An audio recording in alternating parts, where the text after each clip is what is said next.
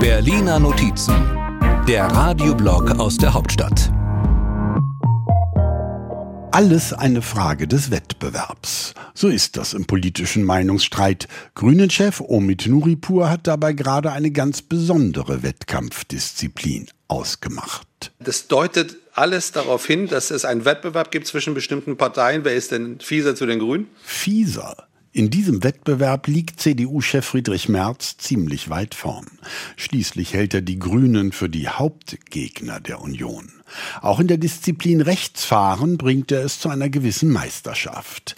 Gerade erst hat er mit Falschbehauptungen über angebliche Vorrechte von abgelehnten Asylbewerbern deutlich in Richtung AfD geblinkt. Auch die Bevölkerung, die werden doch wahnsinnig, die Leute. Ja, die vielleicht auch. Was sich da tut im politischen Wettbewerb zwischen konservativ und stramm rechts, das beobachtet gewissermaßen vom Beckenrand die linken Abgeordnete Martina Renner. Sie schwimmen synchron bei dem Thema Klimabewegung, bei dem sogenannten politischen Islam und sie schwimmen auch synchron bei der Bekämpfung der sogenannten Clankriminalität. Synchron schwimmen können sie bei der Bundeswehr vielleicht nicht so gut, aber auch in den anderen Disziplinen hapert es an der Wettbewerbsfähigkeit.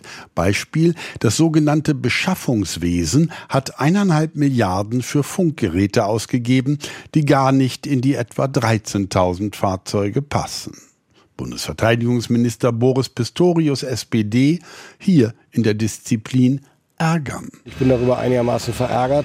Das klären wir jetzt auf und versuchen zu heilen, was zu heilen geht. Heilen, was zu heilen geht. Das ist eigentlich die Disziplin des Bundesgesundheitsministers, also des stets leicht überdreht wirkenden Karl Lauterbach, SPD. Hier geht es um den befürchteten Personalmangel im Pflegebereich. Die Babyboomer scheiden aus werden aber pflegebedürftig. Somit brennt die Kerze an beiden Enden. Wir haben also eine, eine unfassbar wichtige Aufgabe vor uns. Vielleicht sogar wichtiger als so ein Minister selbst. Wo war ich? Ach ja, beim Wettbewerb.